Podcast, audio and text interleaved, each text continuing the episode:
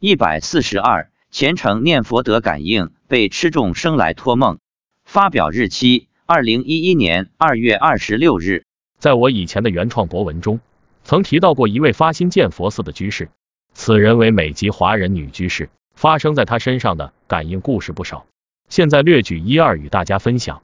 这是一位中年妇女，在她小的时候，受信佛的母亲影响，对佛教有着朦胧的感情。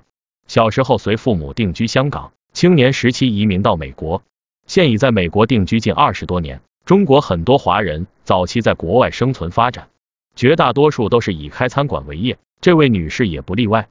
大约十年前，因为她母亲信佛的缘故，该女士发心要在老家建一座寺院，于是把在美国所赚的钱拿回来盖寺院。她的兄弟姐妹也移民美国，知道后也一起加入进来，后来还发动在外的乡亲捐款赞助。先后筹资几千万元，目前寺院已初具规模。今年春节前，一幢大殿进行了大梁落成仪式。两三年前，该女士一直想找一个法师来寺院做主持，后经人介绍，去我们登山的那座山上的寺院里请来一个法师。当时该法师已经闭关三年，刚刚出关。前年，该寺院也经当地政府批准，成为政府承认的合法寺院。按理说，佛弟子从事杀生的事业总是不太好。这位女士开餐馆已有多年，让她改行也是不现实的。当然，美国的中餐馆基本不存在杀生问题，他们的菜都是加工过的，没有活物。因为她的发心，她的餐馆生意一直不错，前年还进行了扩大。在二零零八年金融危机中，她周围的餐馆生意惨淡，关门了好几家，唯独她的餐馆没受影响，生意一直很好，而且开在同一条街的其他餐馆。生意始终不如他的好。他说，大概是观世音菩萨加持的缘故吧。他每天早上在家持诵二十一遍大悲咒作为定课。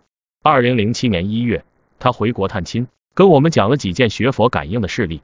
他说，由于平时信佛，所以自己不敢杀生，很多有生命的东西都不吃。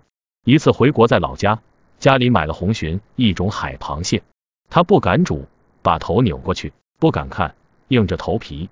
就把鲟扔到锅里，结果晚上他做了一个梦，梦见他把一个人推到了开水锅里，醒来吓了一跳，从此以后再也不敢煮鲟了。还有一次在外吃饭，席间上来一盆菜，都是鱼子，他以为鱼子是没有生命的，不像鱼啊虾啊，所以就吃了一份。晚上又是做梦，梦见自己吐了，很多小虫子从自己嘴里吐出来，从此他知道鱼子也是有生命的，以后也不敢吃了。吃素的人当然鱼子也不能吃，鱼子也是荤。就在这次回国期间，过几天就要回美国了，但在收拾行李时，找来找去也找不到信用卡和钱包。第二天就要启程返美，他估计不是丢了就是被偷了，非常着急。要是再找不着，就要去报警挂失了。但这需要时间，会影响他回美国。晚上，他在观音菩萨前烧香，祈求观音菩萨帮他回忆，让他记起来信用卡到底在哪里。夜里一直睡不着，半夜三点突然想起来，可能在另外一件大衣口袋里，一摸果然是，原来几天前穿了那件大衣，换下来后没有把钱包拿出来，但却一直想不起来。此外，他母亲应该是前年去世的吧？他说去世的时候，寺院里的出家师都来给他母亲助念，最后走得非常殊胜，穿衣服时手脚非常柔软，脸色红润。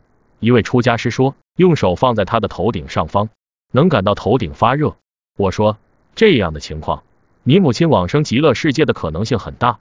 就在前几年，请法师主持寺院，寺院办了一场仪式，大概是那位闭关法师的升座仪式吧，还请来很多法师参加。